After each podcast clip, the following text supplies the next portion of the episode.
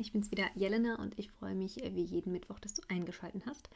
Ähm, diese Woche sogar umso mehr, weil letzte Woche gab es ja keine Folge, die ist leider ausgefallen, weil ich nicht so ganz ähm, körperlich auf der Höhe war. Ja, auch das passiert Ayurveda-Beraterinnen, aber es ist alles wieder gut. Ich bin ähm, voll in meiner Kraft und teile eben auch wieder diese Woche das Ayurveda-Wissen mit dir. Diese Woche gibt es wieder eine Interviewfolge. Ich habe irgendwie besonders äh, viel Spaß in den Podcast äh, ganz, ganz tolle Menschen einzuladen, die so ein krasses Ayurveda-Wissen haben und aus den verschiedenen Bereichen das irgendwie für dich zu bündeln, damit du auch wirklich einen Mehrwert hast. Und ähm, ja, das ist jetzt auch noch mal kurz für mich der Aufreißer, dich ähm, ja zu bitten, beziehungsweise wenn du es schon gemacht hast, mich auf dem Wege bei dir zu bedanken eine Rezession bei iTunes zu schreiben und mir eine gute Bewertung zu geben, weil ja, man hört es immer bei allen Podcasts, dass einfach ein Mittel ist, um den Podcast bekannter zu machen und damit für mich ein Tool, um mein Herzensprojekt und den Ayurveda weiterzugeben. So, jetzt will ich eigentlich gar nicht viel noch sagen, weil ich glaube, das Interview spricht für sich. Und wir hören uns aber wie immer am Ende der Folge noch einmal. Jetzt erstmal viel Spaß beim Zuhören und bis gleich. Hallo, liebe Laura. Hallo, Jelena. Danke, dass ich hier sein darf. Ich freue mich total. Es hat ein paar Anläufe gebracht, gebraucht, bis wir zusammengefunden haben, rein terminlich. Aber ähm, ich freue mich ja quasi umso mehr. Ähm, du hast ein ganz spannendes Thema im Gepäck, wie ich finde. Ähm, aber bevor ich da jetzt reinsteige, du kannst das ja viel besser einmal kurz anreißen. Ähm, magst du dich einmal und dein Herzensthema vorstellen? Ja, super gerne. Ähm, genau wie du gesagt hast, ich bin Laura Krüger und ich bin ähm, Ayurveda-Coach.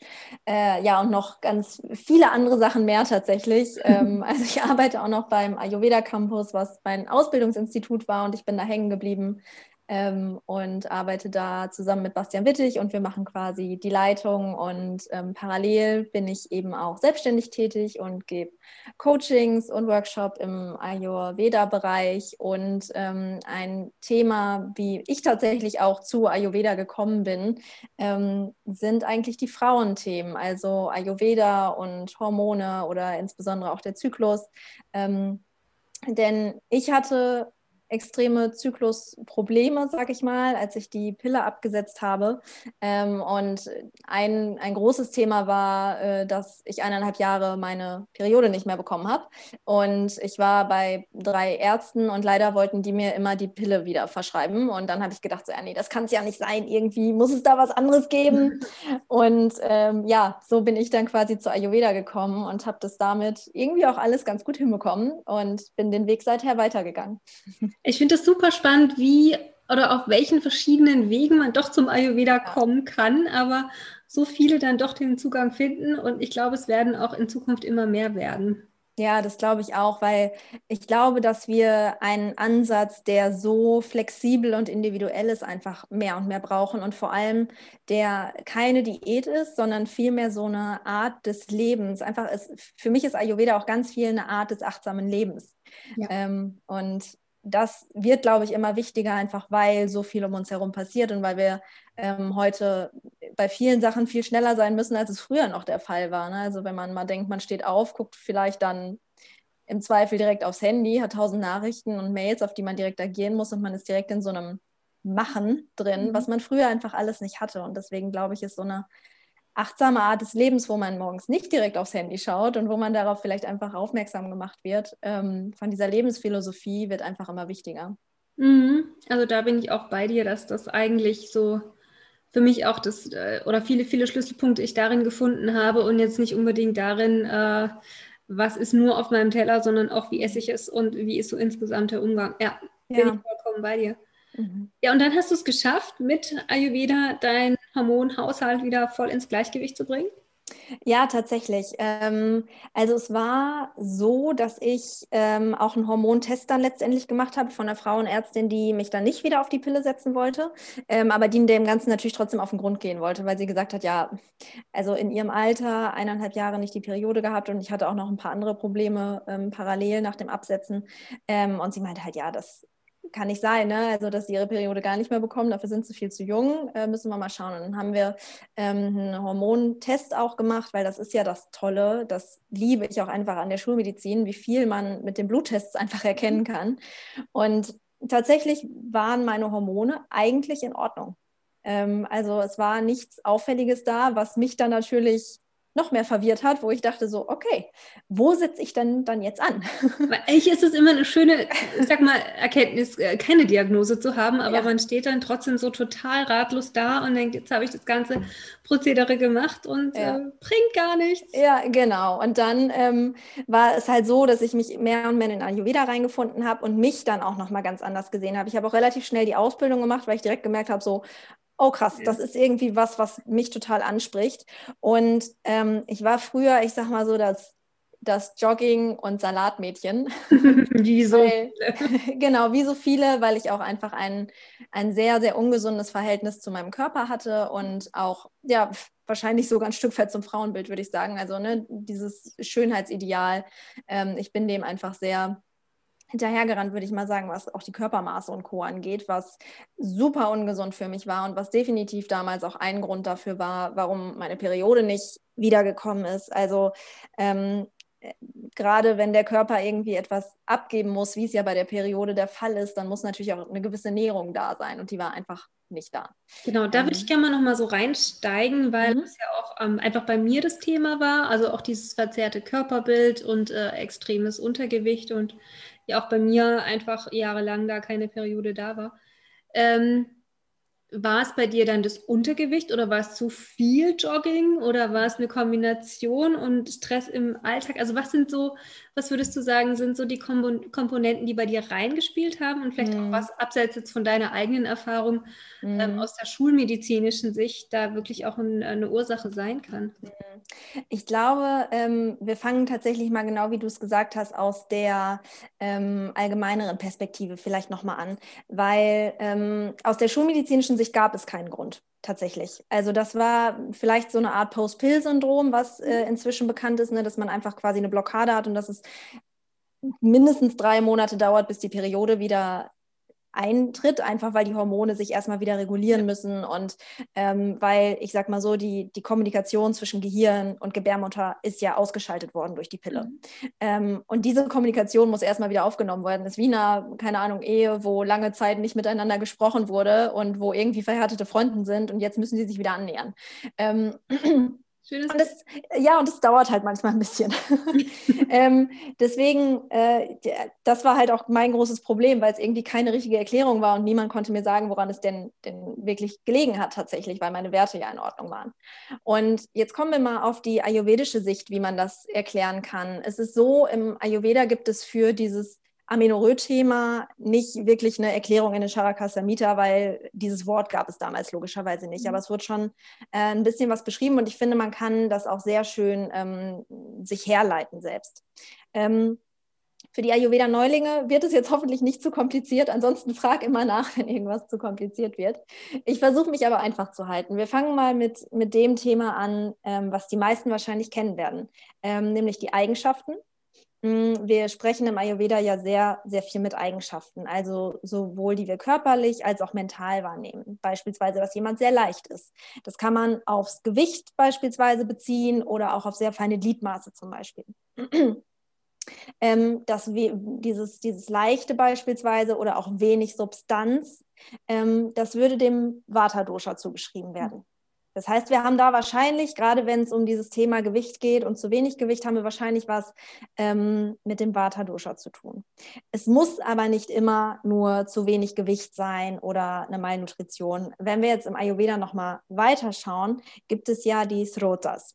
Und die Srotas sind unsere Körperkanäle. Das heißt, alle Kanäle, die wir so im Körper haben, also sei es unsere Lunge, also unsere Atemwege oder auch ähm, ja, die, die, die, der Verdauungstrakt beispielsweise, das ist auch nochmal Slotas. Und ähm, es gibt eben auch einen Kanal, der für die Menstruation ähm, zuständig ist, sind die Atavahasrotas. Und wenn da eine Blockade ist, dann kann es eben aus ayurvedischer Sicht sein, dass die Menstruation beispielsweise ausbleibt. Und Gründe dafür, dass da Probleme entstehen können, sind zum Beispiel ähm, Stress. Ganz einfach. Also Stress spielt da auf jeden Fall eine riesige Rolle. Oder auch eben zu viel oder zu wenig Nahrung, je nachdem, was auch deine Konstitution ist. Und auch zu wenig Nahrung ist ja wieder Stress letztlich für den ja. Körper. Ja, genau, hundertprozentig. Ja, also gerade Stress, da kommen wir bestimmt gleich nochmal drauf zu sprechen, mhm. weil das einfach ein so, so wichtiger Punkt ist. Ähm, und dann gibt es ja nicht nur die Doshas an sich, dann gibt es ja quasi zu jedem Dosha noch gewisse Subdoshas, die beschrieben werden. Und etwas, was mit, dem, ähm, mit der Menstruation zu tun hat, ähm, das, sind, das ist Apana Vata. Also es ist ein Subdosha von Vata. Das heißt, wir haben wieder das Thema Vata. Hormone können da können sehr, sehr viele Subdoshas ja, äh, eine Rolle spielen, sag ich mal, ähm, bei den Hormonen generell. Aber ich würde sagen, Apana Vata ist gerade bei unserer ausbleibenden Periode ähm, eins ja. der wichtigen. Und Apana Vata ist quasi die nach unten gerichtete Kraft. Das heißt, Apana Vata ist auch zuständig für die Verdauung oder für die Miktion, also Wasser lassen. Ähm, das heißt, den Rückschluss, den wir da ziehen können, ist, dass die Verdauung auch bei der Menstruation und bei dem regelmäßigen Zyklus eine unglaublich große Rolle spielt. Und das ist was, was ich bei mir selbst festgestellt habe. Ähm, ich hatte lange Verdauungsprobleme, weil nur Salat und nur kalt. ja, wer kennt nicht. Genau, relativ einfach. Ähm, und das ist auch was, was ich bei meinen Klientinnen super oft bemerke. Ganz oft, wenn Leute mit mir oder wenn Frauen zu mir kommen mit diesem Problem, ist das Erste, woran wir arbeiten, die Verdauung, weil ich würde sagen, annähernd 100 Prozent, ähm, die das Problem haben, haben keine gute Verdauung. Mhm. Und, und, das ist ja nach dem Ayurveda einfach auch der Schlüssel zu allem, zur Gesundheit. Ja. Ja, ganz genau. Deswegen. Und äh, das ist so ein großer Punkt, womit man auch die Menstruation extrem gut beeinflussen kann. Das heißt, aus ayurvedischer Sicht konnte ich mir mein Problem dann ähm, irgendwie erklären. Und ich sag mal so hinzu, kommen dann auch noch die Datus. Mhm. sind sehr viele Wörter gerade. Ich hoffe, ich erkläre das gut, dass das alle verstehen. Ich glaube, du erklärst es gut und wenn nicht, dann darf man gerne mich oder dich nochmal anschreiben oder ein Buch kaufen. Ja, das stimmt. Sehr schön. Ähm, genau, also die Datus. Äh, die Datus sind quasi unsere Körpergewebe. Also was ich gerade erzähle, das ist ja so die ayurvedische Auffassung der Anatomie eigentlich. Mhm. Ähm, und bei den Datus, wir haben sieben Datus und die sind natürlich alle wichtig, aber in dem Bereich, wo wir uns befinden, würde ich sagen Rasa, das ist das erste Gewebe. Mm, das ist quasi der, der Nährsaft, sag ich mal. Wenn da ein Mangel auftritt, dann, dann tritt in der Regel auch ein Mangel bei Rakta auf, weil die sehr eng verbunden sind. Und Rakta ist das Blutgewebe. Genau, und ähm, Rasa quasi das Plasma, also genau. was, was im Blut schwimmt, so kann man es ja vielleicht. Genau, genau. Ja, und ähm, wenn wir halt ein Problem mit unserem Blutgewebe haben, dann möchte unser Körper wahrscheinlich auch nicht unbedingt Blut loswerden. Und da kommen wir halt zu dem Problem, wenn wir zum Beispiel dann bei Rakta zu wenig Blut haben oder da Probleme haben, dann kann es eben auch sehr schnell zu Problemen in der Menstruation kommen. Kann auch dazu kommen, dass dann zu viel ähm, geblutet wird oder äh, ja, zu intensiv, sage ich mal, oder auch zu lange. Ähm, dann wären wir aber eher bei einer Pitta-Problematik, sage ich mal. Also bei dem, wenn etwas fehlt, sind wir eher bei der, bei der Vata-Problematik. Mm, und dann gibt es eben noch Shukra, das ist das Fortpflanzungsgewebe und das hat eben auch nochmal sehr viel mit der Libido und mit der Fruchtbarkeit zu tun. Und auch das kann man mit verschiedenen äh, Rasayanas eben stärken, also mit diesen, ähm, ja, ich sag mal, mit, mit nährender Ernährung, einfacher ausgedrückt, sage ich mal. Genau.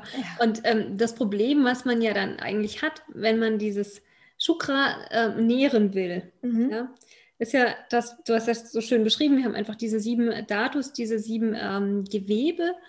Und die ersten, von denen du gesprochen hast, äh, Rasa und Rakta, sind die ersten beiden und mhm. Shukra ist das siebte. Das heißt, mhm. es dauert einfach über alle weiteren ähm, Gewebe, bis wir wirklich bei dem Fortpflanzungsgewebe ankommen.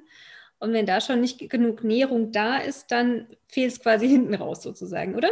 Ja, ganz genau, ganz genau. Also ähm, es, es, wird halt immer so eine e-, Essenz, sage ich mal, weitergegeben. Von mhm. Gewebe zu Gewebe wird eine bestimmte Essenz weitergegeben und die Datus werden eben durch verschiedene Sachen ernährt. Primär natürlich die Ernährung, einfach weil wir hier sehr auf Gewebeebene sind. Aber auch eine mentale Ernährung ist sehr, sehr wichtig. Aber mh, hm, diese Gewebenährung ist auf jeden Fall eine Voraussetzung dafür, dass unser Körper auch bereit ist, etwas abzugeben und nicht denkt, ich muss alles bei mir behalten und ähm, ja, möchte im Zweifel nicht einmal im Monat meinen mein Zyklus oder meine Menstruation haben, die Blutung.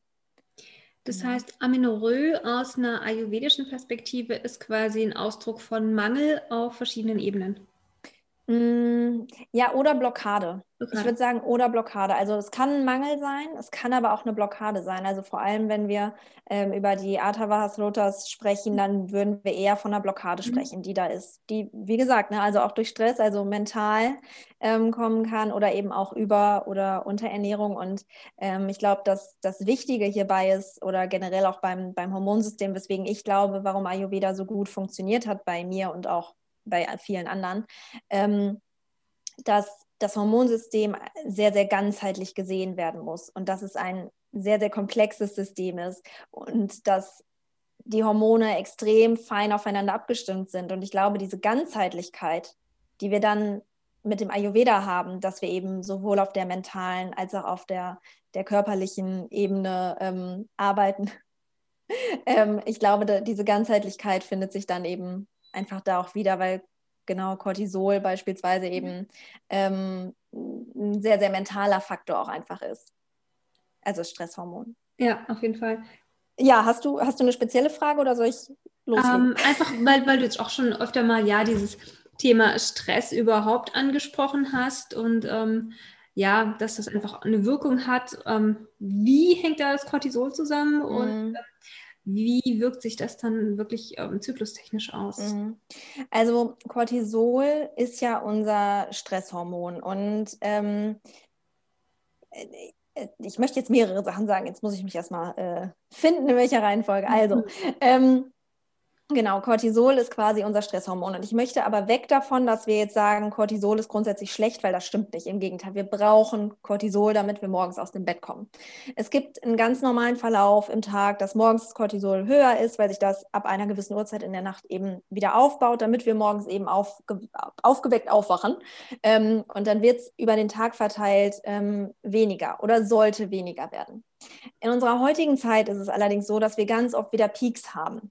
Ähm, denn Cortisol hatte, hat die Aufgabe, eigentlich uns das Leben zu retten, sage ich mal. Also wenn wir darüber nachdenken, vor welchen Gefahren wir früher geflogen, geflohen sind, war das vielleicht ein Säbelzahntiger. Das ist immer das Beispiel, was ich am einfach, also was ich am leichtesten finde. Ähm, und da war es dann halt so, wie oft hat man Säbelzahntiger gesehen? Das war nicht jeden Tag irgendwie 20 Mal, so wie wir vielleicht unsere E-Mails checken, die uns eventuell auch unter Stress setzen. Ähm, und bei diesem, wenn wir diesen Säbelzahntiger sehen, dann ist es halt so, dass wir in diesen Fight- oder Flight-Modus gehen. Das heißt, unser Körper bereitet sich darauf vor, dass er entweder kämpft oder dass er wegrennt.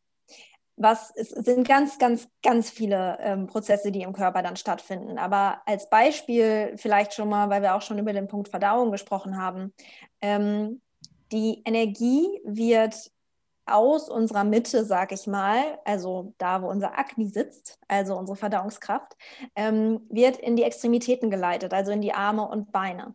Weil wir uns ja darauf vorbereiten, mit den Armen müssen wir entweder kämpfen oder mit den Beinen wegrennen. Das heißt, unsere Verdauung wird ge geschwächt, wenn wir dauerhaft und ständig unter Stress stehen. Das ist eine Sache. Und das Zweite ist, was ich noch als Beispiel nehmen möchte, ähm, dass Cortisol bzw. Überleben geht bei uns immer über Fortpflanzung. Weil wenn wir sterben, können wir uns auch nicht mehr fortpflanzen. Natürlich ist quasi so der, der Sinn, in Anführungsstrichen, oder die Biologie, dass wir uns fortpflanzen sollen. Das, dafür wird ja, ne, dafür tut die Natur ja sehr, sehr viel. Ähm, aber wenn es um unser Überleben geht, dann ist die Fortpflanzung echt erstmal egal. Und das merkt man zum Beispiel daran, dass ähm, Progesteron, ein wichtiges Hormon in unserem Zyklus, was in der zweiten Zyklushälfte ganz normal ansteigt, was dann eben auch dafür da ist, dass die Schwangerschaft gehalten werden kann und so weiter und so fort. Ähm, das kann zu Cortisol umgewandelt werden, wenn wir einen Cortisolmangel haben, sage ich mal. Also wenn wir mehr davon brauchen, weil wir durchgehend unter Stress stehen. Ähm, also da passiert ganz, ganz viel in unserem Körper und einen ganz wichtigen Faktor finde ich an dieser Stelle zu sagen, es geht nicht, dass wir den Stress komplett aus unserem Leben verbannen. Das wird nicht funktionieren. Ähm, da bin ich auch immer total ehrlich, weil ich glaube, das ist einer meiner Faktoren, den, mit dem ich auch am meisten struggle. Und ich möchte auch nicht das Bild vermitteln, dass alle Ayurveda-Therapeuten immer alles super perfekt machen und ähm, ja, die, die, die, kleinen Buddhas sind und super achtsam leben. Nein, mein größter Struggle ist, ja, ähm, mein größter Struggle ist auf jeden Fall Cortisol und das Spannende daran ist aber, dass ich ähm, zum Beispiel mein vorletzter Zyklus, da hatte ich nochmal eine sehr intensive Phase und habe viel gearbeitet und mein Zyklus war super lang. Der war, ich glaube, der war über 40 Tage. Also ist schon ein bisschen zu lang, aber ich wusste halt warum und ich wusste es einzuordnen und ich wusste, okay, jetzt zeigt mir mein Körper gerade, dass ich ein bisschen einen Gang zurückfahren muss. Und das ist so das Schöne, diese Achtsamkeit dabei. Ja, ich finde es eine total schöne Erkenntnis, irgendwie zu merken, der Zyklus, also gerade so die Menstruation an sich, ist auch ein Bild dessen, wie bin ich in der Zeit davor mit mir umgegangen? War ich in der Ruhe oder habe ich mich mega ausgepowert? Habe ich mich genährt oder halt eben nicht? Ähm, also bei mir war das dann auch, manchmal hatte ich, hatte ich dann so, ein, so eine leichte Blutung und dann, ja, habe ich die total gefeiert, wusste gleichzeitig, okay, ich habe wohl besser aufgepasst auf mich. Also gerade so nach Urlaubsphasen war das einfach besser. Ähm, das finde ich jetzt nämlich echt ganz schön, dass du das nochmal auch so bestätigst. Ja, total.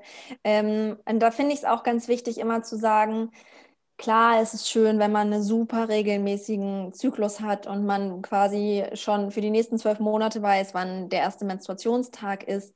Nichtsdestotrotz sage ich auch immer, wir sind keine Roboter. Wir sind Menschen und Frauen und zyklische Wesen und ähm, es ist okay, wenn da auch mal Schwankungen drin sind. Ich, das ist was ganz Natürliches und ähm, es muss natürlich in einem gewissen Maße sein. Na, na, klar, ansonsten sollte man da mal mit, mit dem Frauenarzt vielleicht auch drauf schauen und mal vielleicht ein Blut abnehmen lassen, gucken, ähm, ob mit den Hormonen alles okay ist. Aber grundsätzlich, wer, da darf man auch nicht zu streng mit sich sein, weil das setzt einen dann wieder unter Stress. und dann ist man echt so im Teufelskreis, ne? Ja, genau. Ähm, genau. Du befasst dich da ja jetzt sehr intensiv auch schon lange mit diesem Thema. Ich weiß nicht, ob du jetzt auf die Frage eine Antwort hast, aber ähm, dadurch, dass, das, dass, der Stress zugenommen hat und dass das Körperbild äh, zugenommen hat, äh, eben nicht das Körperbild zugenommen hat, aber du weißt, was ich meine. Also ja. die, die Anforderungen, die wir Frauen einfach an uns stellen, mhm. ähm, in den letzten Jahren, Jahrzehnten gestiegen sind. Glaubst du, dass das Thema Amenorrhoe äh, plus eben Thema Pille viel mehr auch zugenommen hat, also viel mehr Frauen betroffen sind als, ich sag mal, vor 20, 30 Jahren? Ja, also ich, ich habe keine Studie dazu tatsächlich. Ich wüsste jetzt auch nicht, ob es eine, eine gibt, ähm, weil ich habe mich damit auch schon auf wissenschaftlicher Ebene ähm, auseinandergesetzt, aber ich habe jetzt keine gesehen. Ich könnte es mir aber genau aus den zwei Punkten, die du gerade gesagt hast, Thema Stress und die Zunahme von Stress, auch die Zunahme von ähm, Frauen wollen und können und sollen natürlich auch sehr, sehr gerne eine Karriere haben, aber gleichzeitig das die Kinder managen und die Familie im Zweifel managen. Ich glaube, da haben, sind wir gerade in so einer Schwebe von der alten Welt hin zur neuen Welt und vielleicht müssen wir uns da teilweise auch noch finden und das macht einfach noch mal mehr Stress wahrscheinlich an der einen oder anderen Stelle.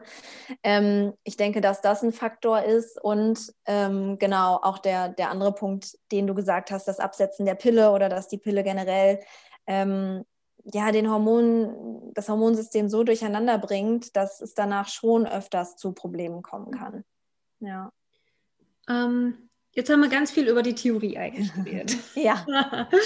ähm, lass uns doch mal zu so ein paar Tipps kommen. Was mache ich denn jetzt, wenn ich ähm, gerade total gespannt zuhöre und merke, ja, das resoniert mit mir und ich muss das unbedingt ausprobieren. Aber ja, was kann ich denn jetzt für mich als ersten kleinen Schritt umsetzen, beziehungsweise was sind so ähm, die Dinge, die ich integrieren sollte, um mhm. wieder ein bisschen, ja, auch, auch auf der Ebene in die Balance zu kommen? Mhm.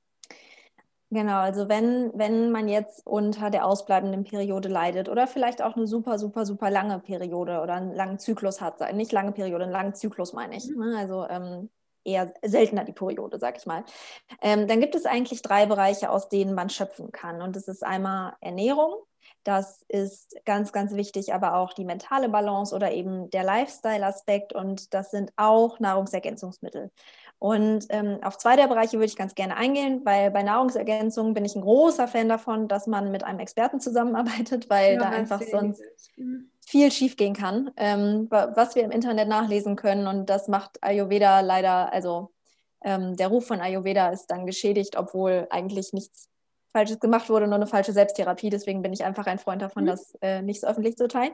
Aber ähm, Ernährung, fangen wir vielleicht einfach mal damit an. Ähm, verdauungsfreundliche Kost ist, glaube ich, ein extrem wichtiger Faktor. Und ich glaube, die Kunst dabei ist zu schauen, wie kriege ich eine verdauungsfreundliche Kost hin, die aber gleichzeitig sehr, sehr nährend ist. Weil sehr, sehr nährend kann natürlich etwas sein wie ähm, eine Süßkartoffel oder wie rote Beete, Pastinake, so Wurzelgemüse. Das sind ja sehr, sehr nährende Lebensmittel. Sehr, sehr nährend sind aber zum Beispiel auch sehr viele Vollkornprodukte. Vollkornprodukte bin ich, ich bin ein großer Fan, wenn man sie vertragen kann. Mhm. Und hier kommt halt das Problem, weil wir, das ist so eine ganz, ähm, ja, da muss man wirklich eine Balance finden, weil es geht auch viel um Ballaststoffe, weil Ballaststoffe einfach die Verdauung extrem optimieren können und so, so, so wichtig sind. Ähm, also diese, diese Pflanzenfasern, die wir quasi nicht verdauen können, die ähm, aber unsere Peristaltik anregen und quasi Ernährung für unsere guten Darmbakterien sind. Das sind Ballaststoffe und die sind eben in pflanzlichen Lebensmitteln enthalten, sei es jetzt Getreide oder Obst oder Gemüse. Ähm, und wir sollten 30 Gramm pro Tag davon zu uns nehmen, was kaum jemand schafft. Ich weiß auch nicht, äh, ich, wahrscheinlich schaffe ich es auch nicht, weil es ist schon echt viel und man muss da sehr, sehr achtsam sein. Ähm, Nichtsdestotrotz muss man genau da eben die Balance finden zu, was verträgt mein Darm und wie kann ich quasi auch meinen Darm nähren, weil das tun wir zum Beispiel mit Ballaststoffen. Ähm, aber wo kriege ich Probleme, wie zum Beispiel Blähungen oder ähm, ja, einen aufgeblähten Bauch ähm, und so weiter und so fort oder auch einen unregelmäßigen Stuhl. Ähm, und da ist dann immer, da gucke ich mit meinen Klientinnen immer ganz genau drauf und schaue, okay, wie können wir das denn langsam steigern und wie fühlt man sich dann dabei? Ähm, das heißt, zusammengefasst, wahrscheinlich eine nährende, pflanzenbasierte Ernährung, würde ich sagen, ist, ist super, super wichtig. Mit, auch ganz wichtig, allen Makronährstoffen. Wir wollen nicht auf die Low-Carb-Schiene gehen, mhm. wozu viele tendieren. Gerade witzigerweise Klientinnen, die genau das Problem haben. Ähm, die Salatmädchen. Ja, genau, die Salatmädchen, genau. ähm, das heißt, wir wollen alle Makronährstoffe. Äh, Gehe ich nur ganz kurz drauf ein. Das heißt äh, Kohlenhydrate, Proteine und Fette. Ähm, Kohlenhydrate, weil die einfach sehr, sehr nährend sind. Das ist ja die Energie für unser Gehirn. Deswegen ist es so absurd, dass wir sagen, wir wollen keine Kohlenhydrate essen.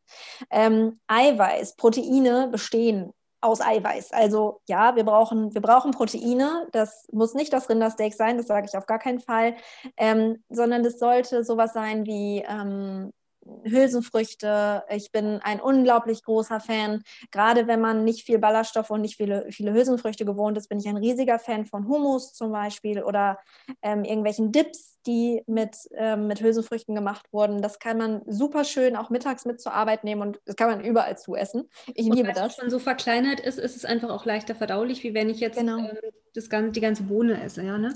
Genau, also zum einen zwei Aspekte spielen eine Rolle, das, was du gesagt hast, genau. Und wir machen es in der Regel ja mit verdauungsfördernden Gewürzen. Mhm.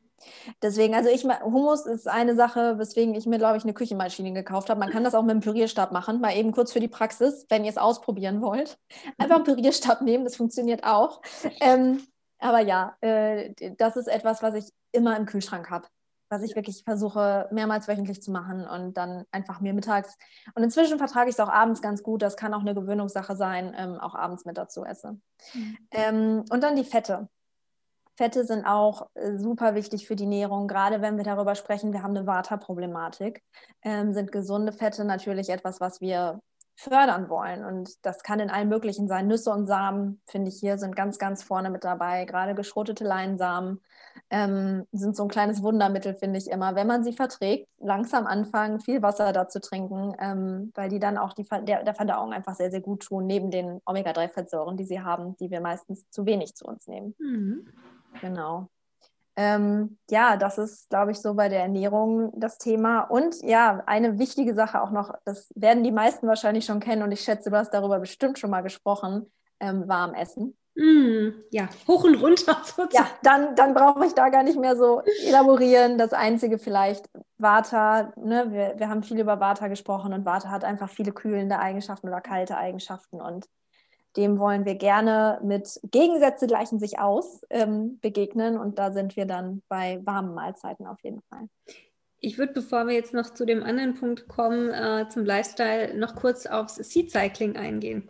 Mhm. Weil das ist auch was, wo ich dann schon vor Jahren irgendwie drauf gestoßen bin und ich glaube, du hast es auch im Buch beschrieben. Mhm. Äh, magst du dazu noch zwei, drei Sätze sagen? Was ist das und was kann das? Wie funktioniert das? Genau. Ähm, jetzt muss ich gerade mal überlegen, ob ich es wirklich im Buch, ähm, im Buch drin habe. Ähm, tatsächlich glaube ich, ich bin mir nicht sicher, ich glaube nicht, ich weiß es nicht. Naja, ist ja auch egal. Ja, genau, fürs nächste Buch. Ähm, nee, im, äh, es ist tatsächlich ähm, etwas, was ich vielen Klientinnen auch empfehle. Und ähm, es ist so, dass wir bestimmte Samen in der ersten Zyklushälfte einsetzen und äh, andere Samen in der zweiten Zyklushälfte. Und ähm, es ist so, dass diese Samen verschiedene Phytohorm ja, Phytoöstrogene, sag ich mal, in sich haben, die dann den Zyklus wiederum beeinflussen sollen. Jetzt musst du mir gerade tatsächlich helfen, weil ich immer verwechsel, was in der ersten und was in der zweiten Zyklushälfte genutzt wird. also ich, ich meine mich zu erinnern, in der ersten kommen Leinsamen und ähm, Sonnenblumenkerne. Ja, das kann sein. Und in der zweiten dann die Kürbiskerne mit Sesam. Mit Sesam, genau. Ja, ja, ich meine auch. Ansonsten für alle da draußen einmal kurz Seed Cycling googeln. Da gibt es super viele Artikel ähm, zu, die echt gut sind. Und ähm, das ist auf jeden Fall etwas, was sehr, sehr unterstützend wirken kann. Und das Tolle ist daran auch, du nimmst automatisch die gesunden Fette zu dir. Ähm, mit einer Klientin, mit der ich das mache, ähm, die hatte ich eigentlich auf drei Mahlzeiten am, am Tag gesetzt, weil ich gesagt habe, das müsste für sie reichen. Ähm, und ich, ich stehe sehr auf Nahrungsmittelpausen, ähm, muss ich dazu sagen, wenn es zur Person passt. Mhm. Ähm, das auch noch dazu gesagt. Äh, aber bei ihr zum Beispiel, sie hatte mittags oder vormittags so einen Hunger nach, also zwischen Frühstück und Mittagessen, dass sie das dann quasi als Snack integriert hat jeden Tag mit so einer leichten ähm, Suppe einfach, was, also so eine Gemüsebrühe, ähm, was ich auch super fand, weil dann kriegst du direkt so eine salzige Komponente noch rein, die Warte auch sehr gut beruhigen kann. Ähm, Gute Idee. Ja, also auch da und sie hat quasi dann immer die Samen quasi in die Suppe noch getan mhm. und die dann gegessen und es hat auch sehr, sehr gut geklappt. Also es ist auch etwas, womit ich auf jeden Fall gerne arbeite, ja. Schön, das ähm, finde ich ein super Tipp, den, den nehme ich, glaube ich, auch selber nochmal mit. Ja. ja, das ist wirklich gut. Tolle Zwischenmahlzeit für, für Vata. Ja, ähm, dann lass uns noch kurz oder so ausführlich wie auch immer äh, über den Lifestyle sprechen. Ja. Ähm, was glaubst du, sind da so die Bausteine, die man integrieren sollte? Mhm. Mhm. Also ich ähm, glaube, da gibt es ganz, ganz viel, was man machen kann und das ist auch sehr individuell. Ähm, ich glaube, ich fange mal mit der Sache an, oh, jetzt mal ab von Routinen, worauf ich gleich mit Sicherheit noch eingehen werde, weil ich sehr darauf stehe.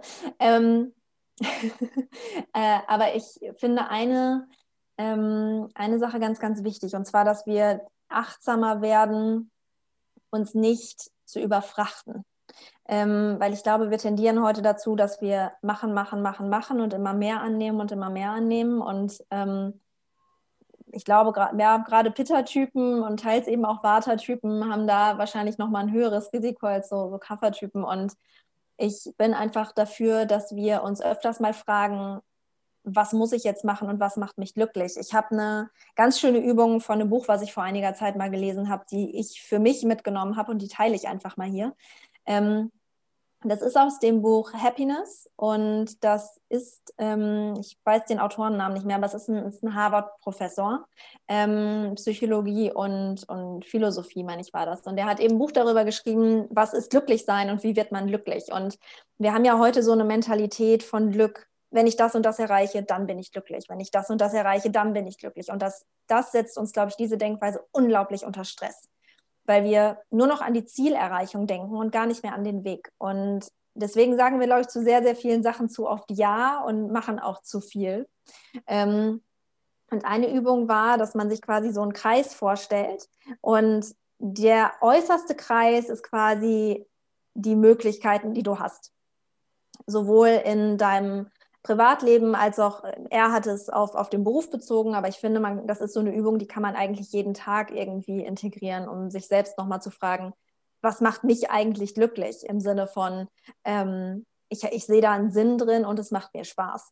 Und dieser äußere Kreis ist eben dieses Can-Do, also alle Möglichkeiten, die ich habe, wie gesagt, sei es in Freizeit oder Beruf. Mm, und dann kannst du das minimieren in, was möchte ich gerne tun das ist dann so quasi der nochmal innere Kreis davon. Der nächste Kreis ist dann, was möchte ich wirklich gerne tun? Hm, das heißt, da schmeißt du schon, ja, da schmeißt du schon mal wieder was raus.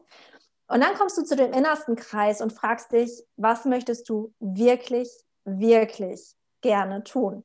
Und dieser innerste Kreis ist quasi das, das ist so dein authentisches Selbst. Das ist so das, wo du dich hingezogen fühlst aus hm, der, Intrin der intrinsischen Motivation.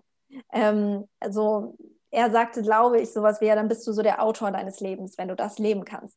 Und natürlich haben wir Aufgaben, die müssen wir machen. Ich glaube, es gibt wenige Leute, die lieben, ihre Steuern zu machen. Ich gehöre nicht dazu. Mhm. Ähm, und ähm, deswegen, manche Sachen müssen, müssen wir machen. Ich habe goldene Milch im Hals, merke ich gerade. Voll ayurvedisch. Ja, das ist okay. Ne? Nur zu. Sehr gut. Ähm, genau, also das ist etwas, was wir uns einfach, glaube ich, öfters fragen dürfen. Was möchte ich wirklich, wirklich gerne tun und demnach unser Leben priorisieren. Und ich glaube, dann kommen wir sehr viel weniger in Stress.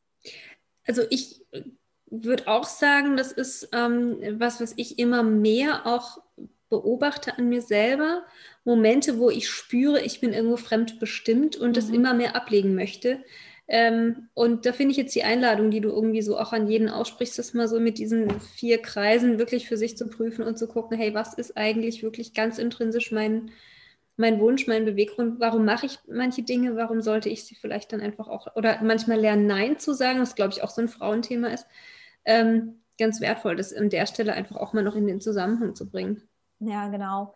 Und ähm, ich glaube, wie gesagt, man kann das auf sehr, sehr viele Bereiche äh, münzen. Er hat es halt auf Karriere gemünzt, das heißt, das ist was sehr Globales, aber ich finde, das kann auch was sein, was mache ich heute Abend?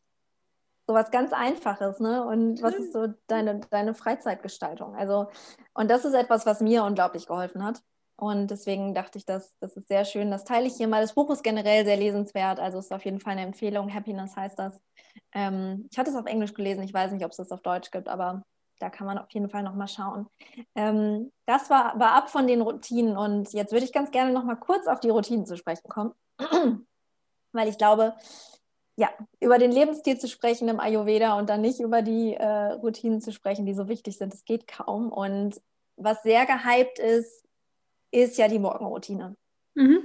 Man ist ja quasi nicht mehr schick, wenn man keine hat. Ja, genau. Und ich liebe die Morgenroutine, aber ich finde, die Routinen sollten am Tag halt nicht damit aufhören. Ich möchte erstmal nicht den Druck machen, dass man morgens irgendwie alles machen muss und zwei Stunden für seine Morgenroutine braucht. Wenn man die hat, die Zeit toll und wenn es einem gut tut, ja, super. Manchmal reichen aber auch nur zehn Minuten, so ein kleiner Check-in irgendwie mit sich selbst, vielleicht eine kurze Meditation oder einfach nur, ein, auch wenn wir jetzt gerade alle im Homeoffice sind, einfach nur aufstehen, die Haare kämmen und ein Serum auftragen. Weil ganz ehrlich, manchmal geht sowas verloren. Ne? Wir sitzen noch mittags in unserem Schlafanzug irgendwie äh, am, am Schreibtisch. Mhm das, das signalisiert unserem Mind ja nicht unbedingt, oh, ich bin mir selbst viel wert und ja, nicht so viel mit dem Stressthema zu tun, aber ich glaube, diese Selbstliebe dabei ist einfach sehr, sehr wichtig. Und ähm, um aber nochmal auf, auf das Stressthema zu tun, es ist so, so wertvoll, zwischendurch am Tag auch einfach mit sich selbst einmal kurz einen kleinen Check-in zu machen und zu atmen ein paar Mal tief durchatmen, vier lange Sekunden quasi einatmen, fünf lange Sekunden ausatmen, weil je länger wir ausatmen, desto mehr lassen wir Stress los. Ähm, und das einfach ein paar Mal am Tag sich zur Routine machen, kann schon so viel wert sein. Und das meine ich mit, die Routinen sollten nicht morgens aufhören. Und wenn es morgens, wie gesagt, nur fünf Minuten sind, aber du solltest sie über den Tag verteilt irgendwie etablieren. Und wenn das einmal in der Stunde der Wecker ist, der dich daran erinnert, oh Moment, ich lehne mich mal kurz zurück, egal wo ich gerade bin, und atme einfach nur eine Minute. Und das ist so wertvoll und so kraftvoll ähm, und so was Schönes, was jeder irgendwie mit integrieren kann. Und das ist mir so wichtig, auch wenn wir über Ayurveda sprechen oder generell über achtsames Leben. Es muss anwendbar sein. Und ich finde, das ist etwas, was so leicht anwendbar ist und so einen Impact haben kann und so eine Achtsamkeit irgendwie auch etabliert im eigenen Leben. Und genauso geht es dann eben auch mit so einer kleinen Abendroutine weiter, dass du einfach darauf achtest, alles klar, eine halbe Stunde, Stunde, bevor ich ins Bett gehe, bin ich nicht mehr am Screen. Dann nehme ich lieber mein Buch zur Hand oder mache einen kleinen Wellnessabend ähm, oder kuschel mit meinem Partner, was Oxytocin ausschüttet und Cortisol ähm, minimiert. ähm, also solche kleinen, kleinen Routinen sind da einfach finde ich sehr wichtig. Oder auch ähm, gerade wenn, gerade Schlaf ist auch ein riesiges Thema, äh, wenn man abends Probleme hat, gerade wenn wir von Vata sprechen, abzuschalten, dass man sich abends seinen Tag nochmal aufschreibt. Weil dann hat das sowas von, der Tag ist abgeschlossen. Und ich kann jetzt beruhigt einschlafen. Und es kann auch so unglaublich viel helfen. Und ähm, ich glaube, wir haben unglaublich viele Angebote von Routinen, die wir gerade machen können. Und ich denke, es ist einfach sehr, sehr wichtig, dass jeder für sich das rausfindet, was ihm gut tut und was er machen möchte. Und auch in einem Ausmaß, weil es kann natürlich mehr oder weniger sein. Aber nichtsdestotrotz finde ich es wichtig, dass jeder seine Routinen hat, denn letztendlich sind die Routinen so am Ende das, was wir sind, irgendwie. Und ähm, ja, deswegen möchte ich jeden nochmal motivieren, der denkt, wow, Routinen und Morgenroutine, hm, es muss damit nicht aufhören. Man kann auch einfach die Atemroutine einführen. ja, schön gesagt. Ja, danke. ähm, ja, liebe Laura, gibt es denn sonst noch irgendwas, wo du sagst, boah, damit es irgendwie rund wird, das ähm, magst du noch äh, raushauen, was ich jetzt nicht so spezifisch gefragt habe, oder? Mm, ich glaube, vielleicht noch auch bei, bei dem Hormonthema, das kann ein sehr emotionales Thema werden, merke ich, gerade wenn Frauen eben mit ausbleibender Periode zu tun haben oder auch mit Schmerzen. Und ich glaube, egal in welcher Ayurveda-Diagnostik wir uns jetzt befinden, das Wichtigste ist, diese Selbstliebe wieder mehr zu etablieren und ähm, einfach gut mit sich selbst zu sprechen und ähm, zu durchbrechen, wenn man merkt, oh, ich rede jetzt schon wieder so mit mir, wie ich niemals mit meinem besten Freund reden würde. Vielleicht kann ich das jetzt mal überschreiben mit etwas Positivem, weil ich glaube, auch das hat einen großen Einfluss tatsächlich auf unseren, unseren Hormonhaushalt und vor allem auch auf unseren ähm, Glückshaushalt. Und ja, das vielleicht nochmal so als Abschluss für jeden. Jetzt komme ich doch noch mal mit einer Frage um die Ecke. das ist okay. ähm, weil ich glaube, und es war auch so ein bisschen meine Erfahrung, dass ich ohne Periode ein Thema mit Weiblichkeit hatte. Mhm. Also überhaupt mal rausfinden musste, was, wie definiere ich denn Weiblichkeit, wie finde ich die, wie, wie drücke ich die aus? Ist das auch was, wo du in deiner Arbeit mit unzähligen Frauen immer wieder in die Berührung kommst?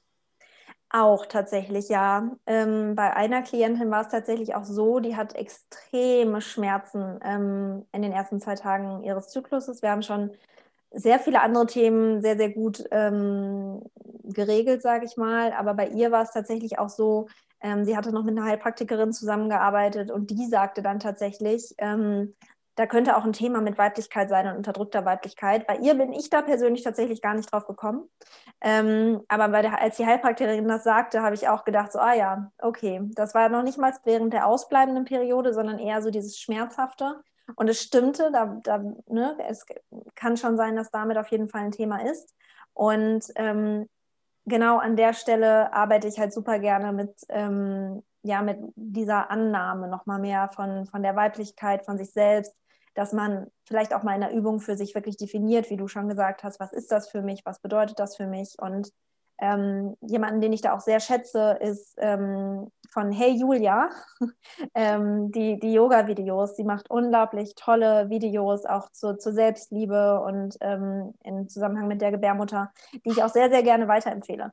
Ähm, die da, finde ich, auch eine tolle Arbeit macht. Und da kann man sehr gut kombinieren auf jeden Fall.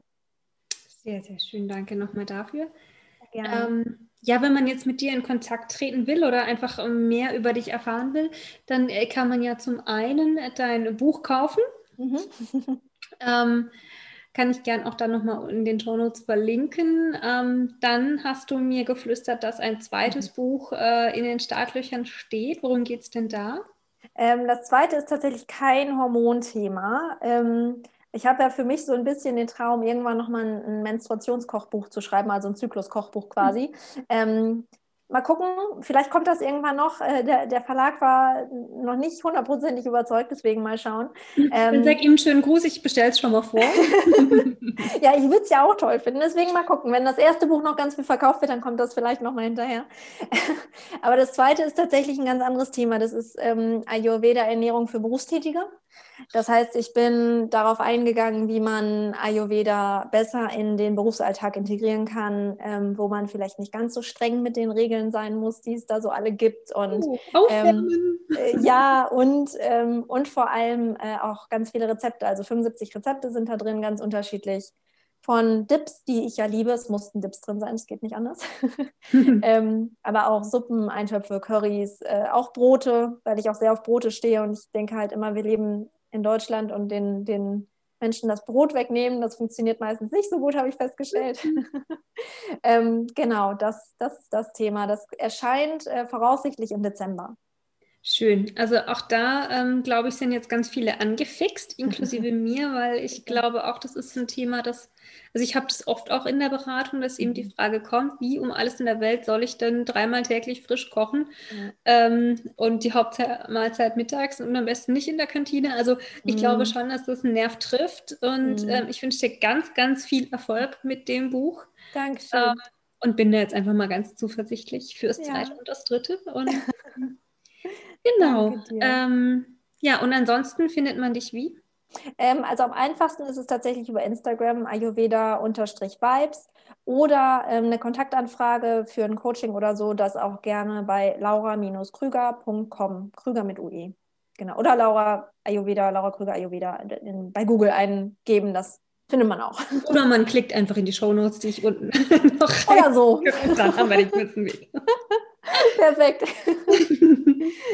ja, wunderbar, liebe Laura. Ich danke dir für deinen ganzen Input, dein riesen Wissen und ich glaube, das äh, bereichert ganz viele da draußen, weil einfach so viele, ähm, die mir bei Instagram folgen und eben auch den Podcast hören, ein Thema mit ähm, Untergewicht, Amenorrhoe und auch dieses Histamin-Thema hat ja manchmal auch so sein, seine Tücken, was Hormone angeht äh, folgen. Und ich glaube, dass es wirklich einen riesen Mehrwert für die bringt. Und deswegen danke ich dir wirklich von Herzen für deine Zeit und deine Inspiration.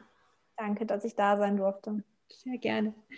Dann mach's gut und ähm, ja, ich freue mich auf alles, was von dir noch kommt. Danke. Ciao. Ja, wenn du jetzt einfach für dich merkst, ui, das hat ziemlich ins Schwarze getroffen, da bist du doch deutlich in der Disbalance, dann kann ich dir natürlich zum einen Laura als ja, als Coach empfehlen. Ich kann dir ihr Buch empfehlen. Ich packe das auch alles in die Show Notes, wie gesagt, dass du sie auch kontaktieren kannst. Ähm, und ja, ansonsten auch immer gut auf sich aufpassen, die ayurvedischen Ideen anwenden, die, die Leitlinien. Und was da meiner Meinung nach auch ganz zentral ist, ist einfach immer auch mal den kleinen Detox einzulegen. Das ist das, was ich jetzt gerade auch mit einer kleinen Gruppe von Frauen gemacht habe, beziehungsweise wir stecken noch zusammen mittendrin und sind gerade wieder in der Aufbauphase und weil ich merke, ja, wie kraftvoll das einfach ist und auch immer wieder spüre, wie gut mir das einfach tut und ja, wie viel Verbesserung ich auch dann spüre mit Blick auf ja, die Histaminintoleranz, habe ich mir überlegt, dass ich mein Portfolio, was die Beratungen angeht, auch um ja so eine Detox-Begleitung, beziehungsweise ähm, ja, nicht Begleitung, sondern die, die, das Werkzeug an die Hand gebe, um selber in den Detox zu gehen und dich zu entgiften, AMA, sprich die Schlacken im Körper abzubauen und da wieder mehr Kraft zu finden was auch jetzt gerade in dieser Zeit, wo gerade wieder so viel über Viren gesprochen wird, ganz, ganz wichtig ist, weil du durch diesen ayurvedischen Detox die kleine Kitscheri-Kur mit weiteren Maßnahmen flankiert, einfach nochmal viel, viel besser für dein Immunsystem sorgst, wie wenn du jetzt einfach nur eine heiße Zitrone trinkst. Wenn du da Interesse hast, melde dich gerne bei mir. Ich werde auch nochmal in den so Social Media Kanälen was dazu schreiben. Und natürlich auch auf meiner Seite das jetzt noch einbauen. Das ist noch ein bisschen im Aufbau. Kommt aber alles. So, jetzt habe ich genug gequatscht. Ich wünsche dir einen wunderschönen Tag, Morgen, Abend, was auch immer. Genieße es, pass auf dich auf und ja, rest and digest. Bis nächste Woche.